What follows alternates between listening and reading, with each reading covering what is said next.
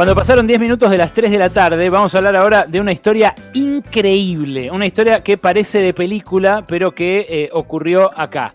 Hay más de 20 detenidos eh, por este episodio, por este, por este verdadero entramado delictual eh, y organización mafiosa que se dedicaba a robarle petróleo a IPF lo transportaban, lo destilaban clandestinamente y después lo vendían. Lo interesante del caso es que entre los 20 detenidos hay un concejal de Juntos por el Cambio, un eh, concejal que se llama Alberto Torres, eh, que es eh, concejal en Lanús, donde gobierna Néstor Grindetti, y que al parecer, o por lo menos según las denuncias y según lo que, lo que motivó su encarcelamiento, les proveía protección desde el Consejo Deliberante de Lanús a los integrantes de esta banda, a los cuales eh, les encontraron 7 millones de pesos en billetitos nuevos, de, mil, de, mil, de 500, de 100 también, eh, pero que eh, se extendían en su accionar al menos por cuatro provincias. Bueno, la investigación es de larga data, ya lleva más de 30 allanamientos, pero la trama incluye un episodio que es por el cual se aceleró la investigación, eh, que es que eh, uno de los eh, miembros de la banda murió prendido fuego mientras pinchaba uno de los gasoductos, de los oleoductos, perdón, de IPF. Repito, es una historia de película y es, tan, tan compleja la red que causaría admiración incluso, si no fuera porque el 51% de ese petróleo que se están choreando es de todos nosotros, porque es de IPF eh, y lo que estaban cometiendo además es un delito y está mal robar, chicos, a los que nos están escuchando. Estamos en comunicación para preguntarle todo sobre esto eh, con Diego Gorgal. Eh, Diego Gorgal es el gerente de seguridad de IPF. además fue referente del Frente Renovador en materia de seguridad del partido de Sergio Massa durante mucho tiempo. Así que gracias por atendernos, Diego. ¿Cómo estás? Alejandro Berkovich, el saludo. Hola, Alejandro, muy buenas tardes. Bueno, no sé si lo conté más o menos bien, eh, pero te quiero preguntar primero, ¿desde hace cuánto que le venían choreando ese petróleo IPF? Sí, en realidad acá estamos, que el martes se cerró la primera etapa de la investigación, una investigación que eh, entró eh, en una en un formato de investigación ya de, un delito complejo, sobre todo a partir de febrero de este año, a, raíz precisamente del incidente que vos mencionabas, en donde se intentó hacer una punción ilegal eh, por la altura del Coronel Dorrego en el oleoducto que va de Puerto Rosales a La Plata y que administra, gestiona IPF, y como consecuencia de ello ocurrió un incendio de cisterna y murió uno de los operarios que estaba haciendo esa punción clandestina. Eh, a partir de ahí desde la compañía planteamos y tuvimos muy buena recepción primero en Policía Federal y sobre todo en la Fiscalía, eh, cambiar un poco el enfoque con el cual tradicionalmente se investigaban este tipo de, eventos y, más allá de, de, investigar la punción, ir al mercado ilegal de combustible que había detrás de estas funciones, porque claro.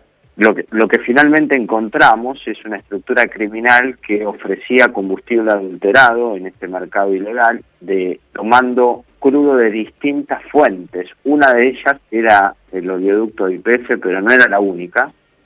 Nuestros sistemas han podido detectar y exponerlos y a partir de esa exposición la policía pudo empezar a generar todos los gráficos de contactos, intervenciones telefónicas, seguimientos, vigilancias remotas presenciales, es decir, todas las técnicas de investigación que permitieron en seis meses eh, identificar desde el operario que hace eh, este, la, el pozo y la punción en el medio del campo hasta el capitalista que financiaba y tenía negocios que se aprovechaban de pasando por las refinerías que convertían el crudo, el crudo en distintos combustibles que comercializaban eh, a través de varios canales de, venta.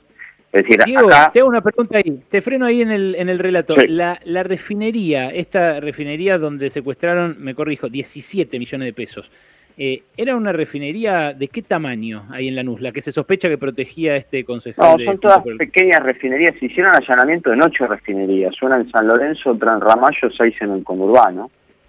Eh, Es decir, eh, los operativos del martes involucraron Santa Fe, provincia de Buenos Aires, Neuquén, con, con múltiples locaciones, domicilios privados, siete eh, centros y galpones industriales. Eh, claro, tremenda.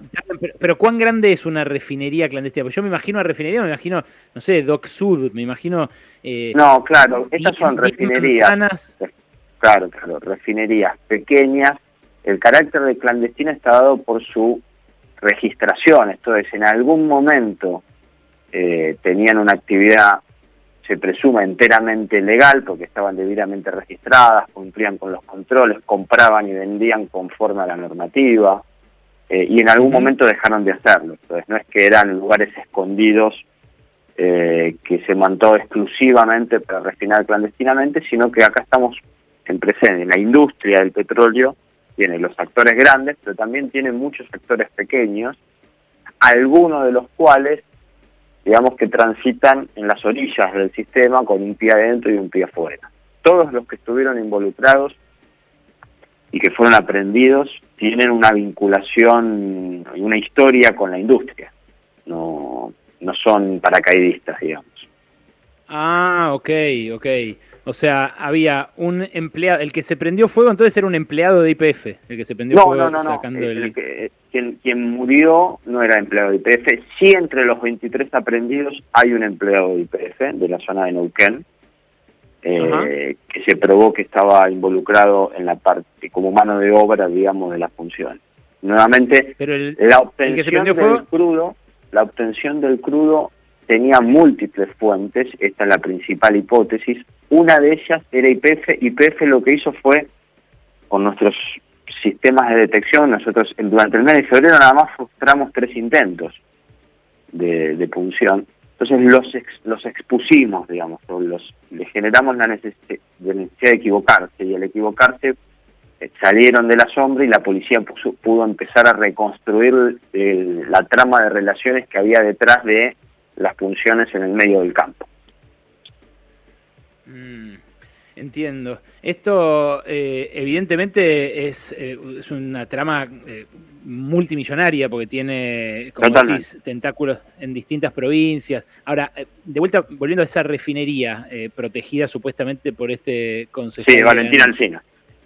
en Valentín Alcina, ¿qué, qué, ¿qué complejidad tiene? O sea, ¿qué, demanda eh, refinar combustible? Me imagino maquinaria bastante compleja, ¿no? Totalmente, en su momento fue una inversión también importante, implica eh, crudo o distintos derivados y desechos que, que esta organización podía obtener a través de distintos canales clandestinos, darles un procesamiento imperfecto.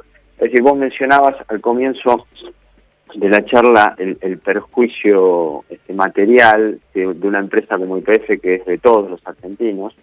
Sí, Pero yo te diría que eh, el, el, perjuicio mayor es el riesgo inherente a la, al medio ambiente y por lo tanto a, a nuestra seguridad vinculada al medio ambiente, que tiene una actividad de obtención, transporte, refinamiento de crudo de manera clandestina, es decir, no cumple ninguno de los estándares de seguridad que tratan de minimizar eh, la afectación al medio ambiente y a la seguridad de las personas.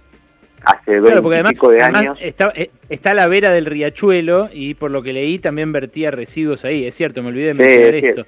Hace, hace veintipico de años hizo una función clandestina en el poliducto de, en Quilmes, eso generó una contaminación de todos los de, unos, de, una cantidad importante de terrenos ahí en Quilmes que aún hoy se está remediando eh, 20 años después, es decir, eh, el, el, principal riesgo es el riesgo ambiental inherente a refinar petróleo de manera clandestina. También hay un perjuicio al fisco.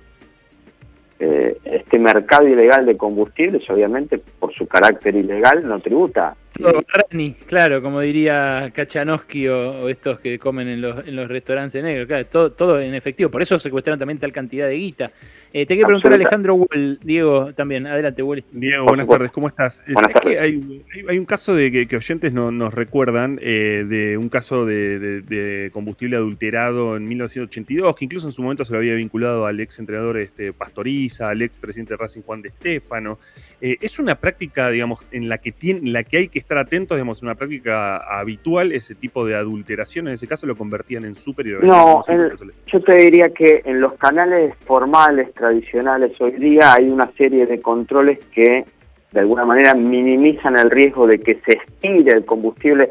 En esos casos, que ocurría mucho en la década de los 80, lo que se hacía era el, combustible producido eh, legalmente se estiraba con adulterante. Mm. De manera que un litro te rinda dos, digamos, al, al, punto minorista, digamos. En el punto minorista se estiraba. Hoy día... Diego, sí. Perdón que te interrumpí. Noelia Barral Grijera te saluda. ¿Cómo estás? Hola, Noelia. estos combustibles generados de esta manera ilegal, ¿son seguros? ¿Son inseguros? ¿Le pueden hacer daño a tu auto? Totalmente, totalmente. Una, en una de, hay de la evidencia acreditada en la causa se hace mención a haber copiado uno de los productos de IPF en términos de color y burbuja, por ejemplo. Esto es, eh, es en términos de apariencia sí lo copiaba, pero después, tanto desde el punto de vista de la mecánica automotor como del medio ambiente y por lo tanto de la salud de aquellos que están alrededor de esos eh, vehículos, es totalmente eh, peligroso pero se, entiendo que se venden eh, a través de estaciones de servicio que, que si uno no sabe podrían ser tranquilamente legales, ¿no? Bueno, una de las hipótesis es la venta a través de estaciones sin bandera, pero eh, yo sugeriría que también consideremos otros canales directos de comercialización, como todo lo que es la venta a granel para grandes productores que utilizan fuel y gasoil este, en cantidad y por lo tanto acopian y en ese acopio mezclan comprado por canales eh, legales y los comprados por canales clandestinos, por ejemplo. Qué tremendo, pero claro, esto exige que estén las, eh, los camiones cisterna cubiertos eh, porque tienen toda una trazabilidad, o sea, que la cana no los frene, menos ahora en, pandemia, ¿no? Que hay retene por todos lados exige que nadie vaya a inspeccionar las ocho refinerías estas, de las cuales cuatro en el riachuelo. O sea, coparticipa una guita para arriba que es impresionante. ¿Vos cuánto eh, crees que esta red de... Es impresionante la historia, toda la historia es de película, la verdad que a mí me parece fascinante, eh, de vuelta, es un choreo, ¿no? No, no quiero ensalzarlo, pero me parece fascinante el grado de organización que puede llegar a alcanzar eh, un, un, delito, en este caso. Sin duda, sin duda porque es un mercado que requiere infraestructura y conocimiento para poder transformar crudo en, combustible, en producto. Entonces ahí necesitas un grado de sofisticación, de, herramientas, de equipos. Medio Breaking Bad, ¿viste? Medio como... Eh, es, es, es, eso, me imagino a, Walter White ahí mezclando en probetas para ver si le pegaba la burbuja y yo y al final Quizás no tanto, pero casi. Quizás no tanto, pero casi. Este, pero te, ¿cuánto, crees que, ¿cuánto crees que movían eh, por año, ponele, estos, estos mira, con, el análisis de la documentación secuestrada vamos a poder empezar a tener una primera estimación. De hecho, está la FIPS participando como colaboradores en esta investigación porque yo acá planteo que esta investigación eh, la verdad que la, que, la dirigió la Fiscalía y la llevó adelante el Departamento de Delitos Ambientales de la Policía Federal. Es una investigación modelo en términos de delito complejo porque acá cayeron desde el operario hasta eh, los capitalistas. Esto es, no, no se quedó en el elemento más vulnerable de toda organización criminal, que es el, operario que se expone, sino que acá hay una línea de investigación patrimonial y de delito económico y de lavado de activos que, que que es ejemplo, digamos. Entonces recién ahora vamos a poder estimar eh, el volumen de este mercado, el volumen de la oferta que esta estructura criminal eh, acercaba a este mercado y, de ahí los perjuicios que se van a repartir. Nuevamente, IPF acá, por ser IPF y por ser quien tomó el tema y lo empujó, eh, y quien ayudó de alguna manera a exponer a esta banda, eh, es uno de los damnificados, pero no es el único. Eh, tenemos muchos indicios hacia otros actores de la industria que también han sido perjudicados por esta estructura criminal. Y a su vez, la FIP va a tener que determinar el volumen de, todos los delitos contra penal económico, penal tributario que están cometidos para llevar adelante esta actividad. Por eso es que Nuevamente, no nos quedamos, como sucedía siempre, en una denuncia penal ante la justicia provincial por robo, sino que eh, a nivel federal hemos podido enderezar toda la persecución penal hacia la, empresa criminal. y, esta empresa criminal ha sido interrumpida. Buenísimo, Diego. La verdad que es una historia impresionante, eh, pero bueno, se nos acaba el tiempo y no quiero dejar de preguntarte otra cosa. Estamos hablando con Diego Gorgal, que es actualmente el gerente de seguridad de IPF, y estamos y lo llamamos para hablar de la red eh, de, eh, de, choreo de petróleo y de refinerías clandestinas que después vendía la nafta también clandestinamente, una banda que desbarataron y que incluía a un concejal. Eh, la última que te hago de esto es, eh, ¿vos tenés eh, claro qué hacía concretamente el concejal del PRO detenido? Mira, ahí nuevamente siendo cuidadosos porque a la, empiezan a correr recursos y tiempos procesales a partir de los allanamientos y los arrestos, la evidencia que tenía policía y que llevó a que un juez autorizase el allanamiento de su vivienda particular y su detención, indica que habría cierta colaboración para proteger eh, esta instalación que estaba irregularmente funcionando. Es decir, utilizar sus contactos a nivel local en su momento, a nivel, estamos hablando de que esto tiene varios años para atrás, a, nivel provincial y nacional, puntualmente a nivel Apumar, por ejemplo, para, para proteger eh, esta instalación. Había cuenta que él es una especie de puntero del barrio que está aledaño Mm, bueno, ahora empieza a cerrar todo un poco más. Eh, decía, la última que te quiero hacer, y como referente de seguridad del masismo que fuiste durante mucho tiempo, me imagino que seguís hablando de estos temas con Sergio Massa, hay toda una discusión en torno a las tomas de tierras en la provincia de Buenos Aires, pero también en la Patagonia, una discusión que divide aguas en el gobierno. Por un lado, Sergio Berni dice que eh, como todo delito tiene que ser reprimido, así que tiene que ir preso todo aquel que ponga un pie sobre eh, una propiedad privada ajena. Y por otra parte, hay otros del gobierno, eh, más del Ministerio de Desarrollo Social, que argumentan que allí lo que hay es una necesidad y una necesidad que atender, además con programas de política social y en este caso de vivienda. ¿Vos qué opinás? Mira, no quiero escaparle a la, a la, a la pregunta, Ale, pero como cumple una función en la compañía, eh, no quiero que mi opinión comprometa eh, o pueda ser utilizada para comprometer a la a, IPF, que en definitiva IPF, como te decía antes, es de todos los argentinos.